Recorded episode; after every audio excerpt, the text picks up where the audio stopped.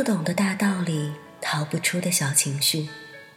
这里是励志 FM 二九八九七，属于你和我的小情绪。我是影子，你们好吗？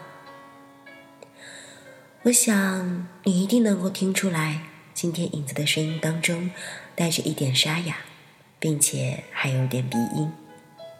是的，影子生病了。这也就是为什么最近这段时间节目更新的速度有点慢了，和以笙消磨也没有更新的原因。原本不想带着这样沙哑的嗓嗓音去录节目的，可是又觉得真的停不住。有的时候人真的很奇怪，当一件事情成为一种习惯之后，仿佛就难以停下来。就像今天我们要说到的故事，何以笙箫默。或许最开始，以琛和陌生都没有那么那么的爱对方吧。可是，当有的东西成为习惯，当每天有一个人在你身边围着转成为习惯，当每天有一个人在你身边叽叽喳喳说话成为习惯。你好像就很难改掉了吧？今天的故事又会怎样呢？是让他们更加的亲密、甜美，还是又有了裂痕呢？让我们一起走进今天的《何以笙箫默》。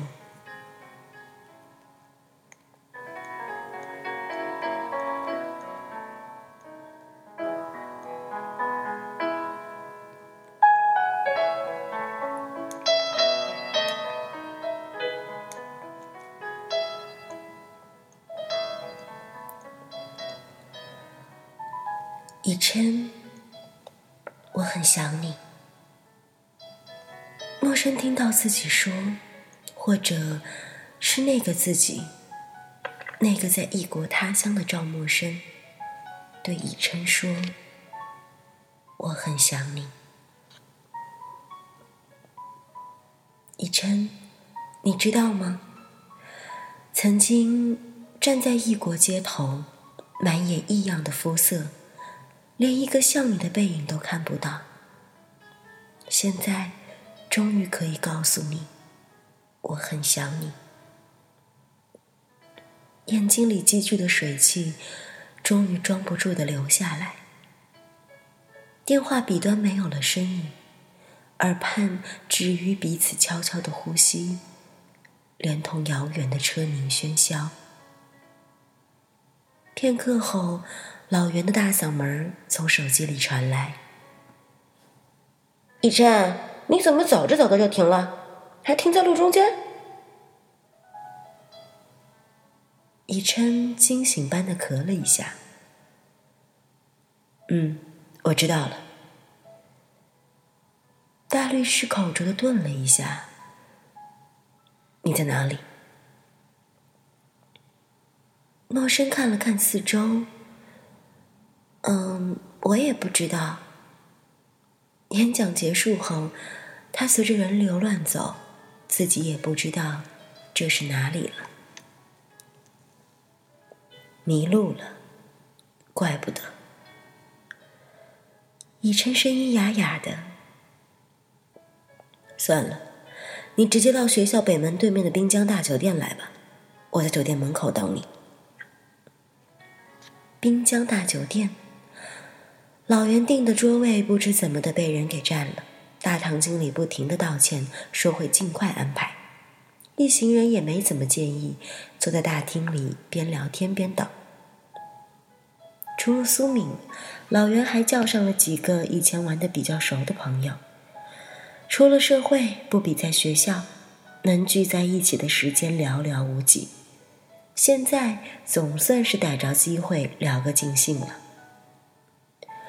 苏敏正好趁机把叫来的女老师介绍给以琛。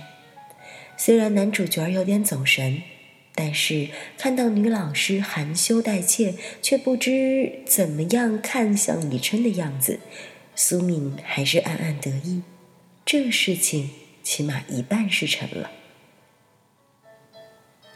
正聊着，对着窗户坐的向恒突然站起来，眼睛直直的望着窗外。以琛坐在他的对面，下意识的回头，正好看见一辆大卡车惊险的擦过陌生，以及陌生勉强站定后一脸惊魂未定的苍白。有惊无险，向恒余悸未消。何以琛，你这个老婆真吓人！刚刚看他魂不守舍的过马路，红灯都没有注意。话还没有说完，以琛已经站起来，冷着脸走了出去。苏敏遥遥的看清那个站在马路边女子的脸，眼睛都直了。再听清楚向恒的话，转头问老袁。老婆，什么意思？老袁嘿嘿的笑，呵呵，老婆就是老婆，不是女朋友哦。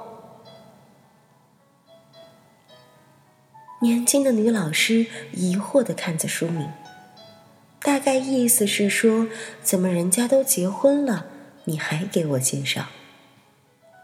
苏敏有苦难言，狠狠的瞪了老袁一眼。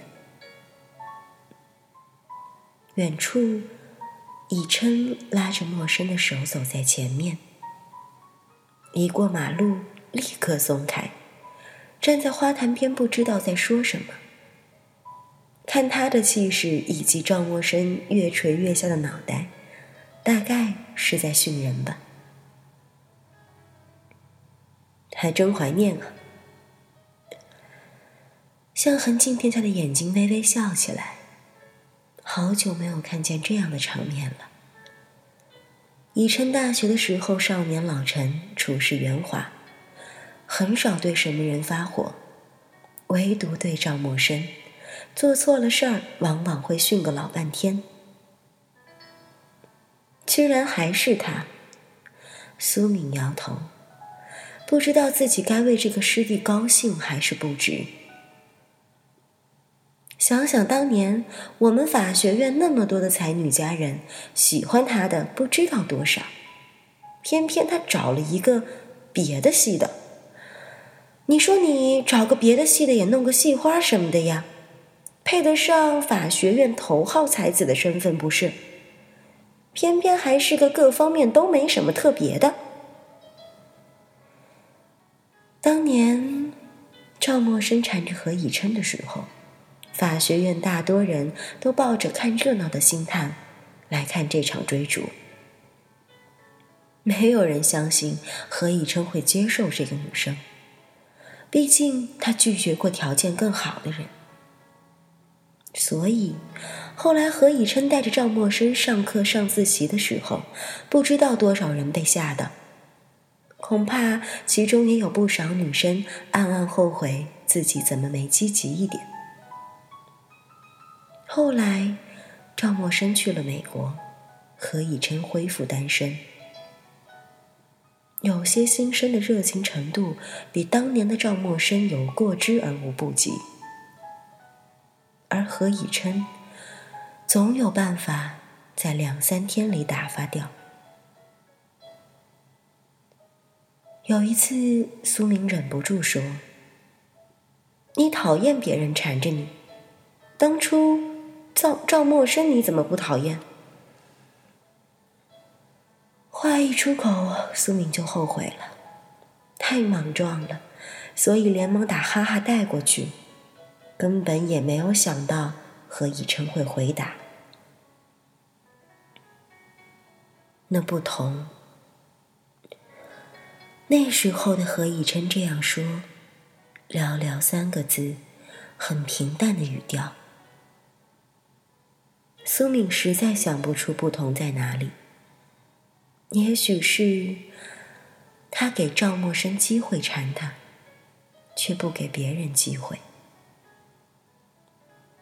听着他的话，老袁难得正经的说：“这种事情，如人饮水，冷暖自知。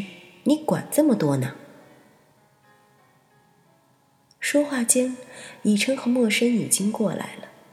以琛仍然绷着俊颜，陌生大概被骂惨了，跟众人打招呼的声音也低了许多。陌生曾是戏班的常客，自然认识苏明，见到他微微笑了一下：“师姐你好。”苏明勉强的嗯了一声，刚要说什么，就被一声惊喜的呼声打断了。“哇，missing 响亮而热情的呼声让本来略显嘈杂的大厅一下子安静下来。不标准的英文让人发笑，然而被众人瞩目的富态中年男人却毫无自觉，满脸惊喜的穿过大厅，跑到姜丽的陌生面前。应太太，中年男人激动的已经有点语无伦次了。哎哎，没想到能在这里看到您。这次呃，您和应先生一起回国的？我呃，我是大商公司的董事长林祥和。呃，您您还记不记得？去年在美国承蒙您和先生招待，这次你们伉俪回国，怎么也得让我尽尽地主之谊吧。陌生已经呆住了，手脚一片冰冷。眼前中年发福男人，他还有印象。他和应辉的公司有生意上的往来。去年他来美国的时候，应辉曾在家里设宴招待过他和他的夫人。可是，为什么会在这里碰到？最差的时间，最差的场合。诺生感觉到老袁等人怀疑又惊讶的目光停留在他身上，他已经没有勇气去看何以琛的表情了。刚刚才有了一点点的幸福起来的感觉，那么微弱，立刻就要消散了吗？害怕的感觉。一点点扩散到身体的每个角落，然而下一刻，却有一只温热有力的手握住了他微微颤抖的手。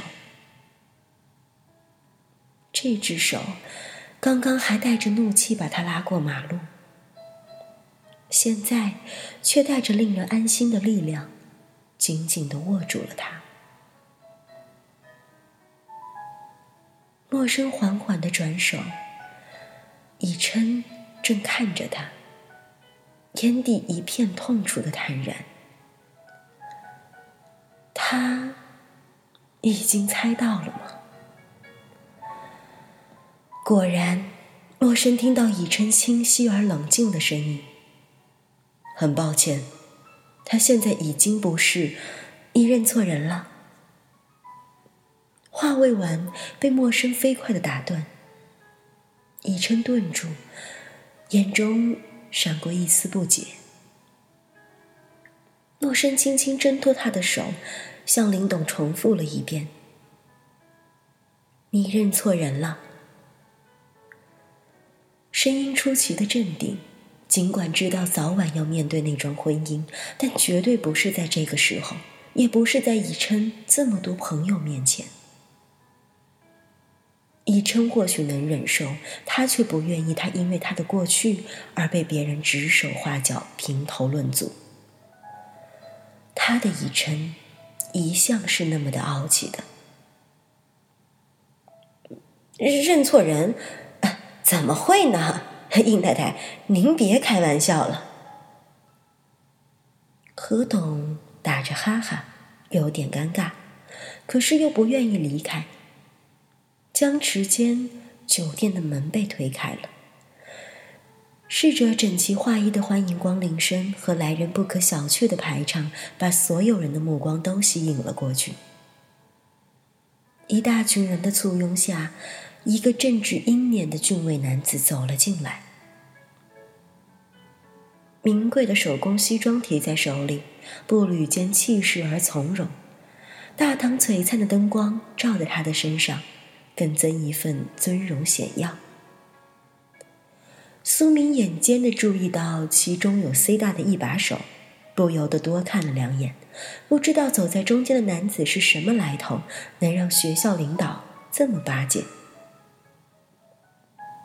林董这时却欣喜的叫起来，激动的挥着手：“哎哎，应应总，应总，应太太在这里呢！”这一声“应总”让苏敏在电光火石间想起一个人。应辉，SOSO 总裁给学校捐了一栋楼的那个。林董声音响起的瞬间，应辉已经停下脚步，转头向他们看来。身边的一群人也跟着停下。他立定了几秒，剑眉一扬，然后笔直的向他们走过来。好像根本没有看看见旁边已经无法反应的陌生一般，应辉走过他，直径客气的向林董客套道：“原来是林董，正想说明天去拜访你，没想到在这里遇见了。”林董受宠若惊的说：“哪里哪里，见到应总才是三生有幸。嘿嘿，哎，应总，这是应太太吧？刚刚应太太还硬说我认错人了。”他指着莫深，应辉随意的看了莫深一眼，然后大笑：“哈哈，是有点像，不过我太太在瑞士度假。林董，你眼力不行了啊？”“啊啊啊，嗯，是啊是啊，现在看看，的确不太像。”说着，连连向陌生鞠躬：“不不好意思，认错人了，小姐，啊不好意思。”陌生垂眸，微微的摇摇头。相请不如偶遇，林董不介意的话，不妨和我们一起用个便餐。当然，当然。话语中，应辉携着林董渐渐走远。陌生抬头，以琛正面无表情的望着应辉离开的方向，幽深的眸子中情绪难解。察觉到他不安的目光，以琛收回视线，低头和他说话，语调竟比刚刚在马路边训他还要温和许多。当然，还是有点严肃的。好好想想，回家怎么写检查。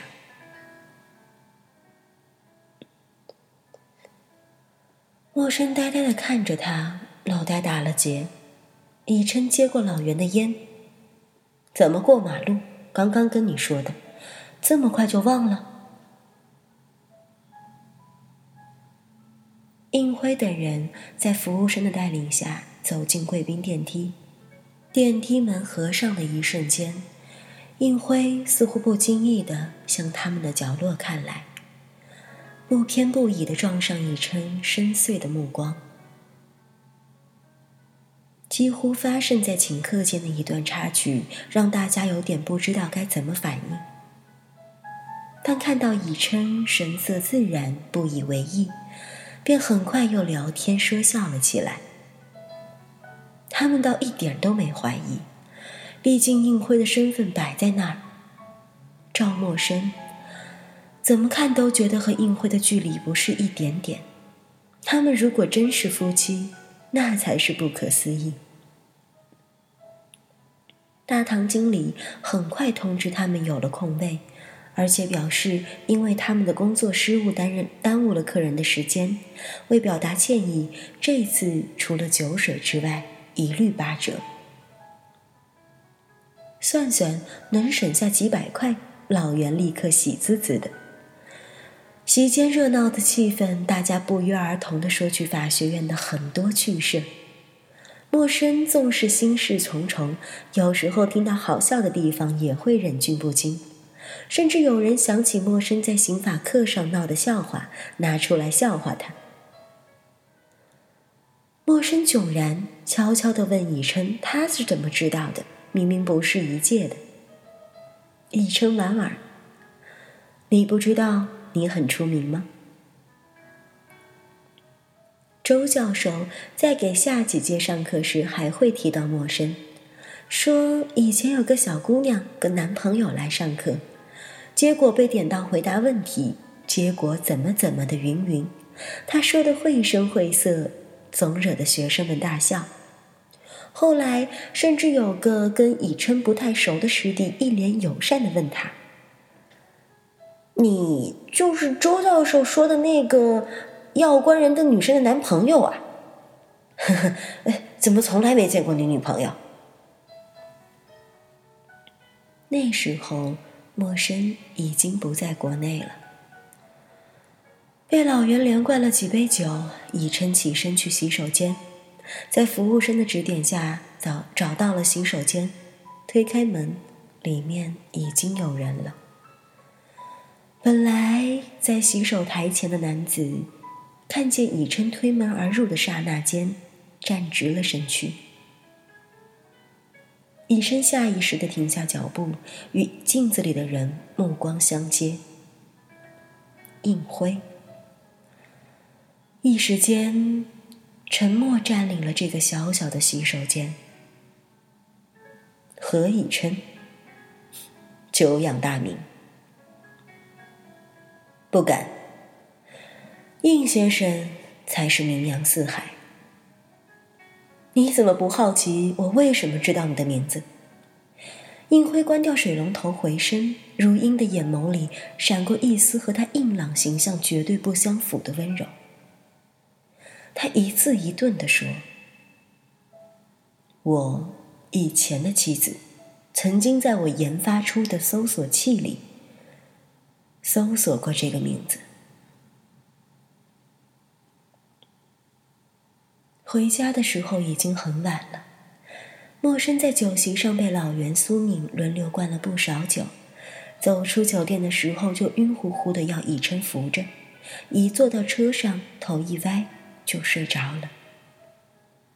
以琛把他抱回卧室，一放到床上，他就自动自发的钻到被窝里，蜷缩着睡好。大概因为喝酒喝太多酒的缘故。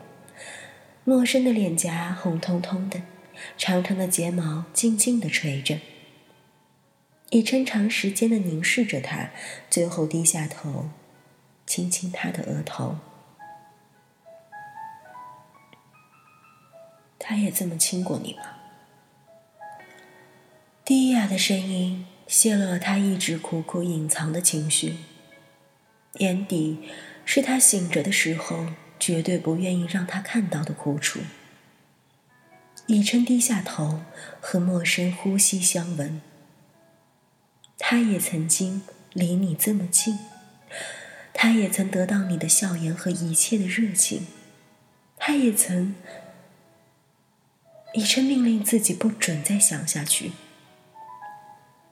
只是他一直以为他们是一样的。他在这个世界孤单着，而他在另外一个世界。有一天他会回来，或者有一天他等不了了去寻找。事实上，从年初开始他就开始计划着近年内出国，虽然知道人海茫茫。不久后他却已经回来，用很陌生的目光看着他。然后告诉他，他已经结过婚了。如果曾经有人让他不再孤单，何以琛，你其实应该为之高兴，不是吗？可是以琛很悲哀的发现，自己并没有那份胸襟。他很介意，介意陌生心灵上的走失。洛深依旧细细的、均匀的呼吸着，以琛轻轻的帮他掖好被角，起身，关门出去了。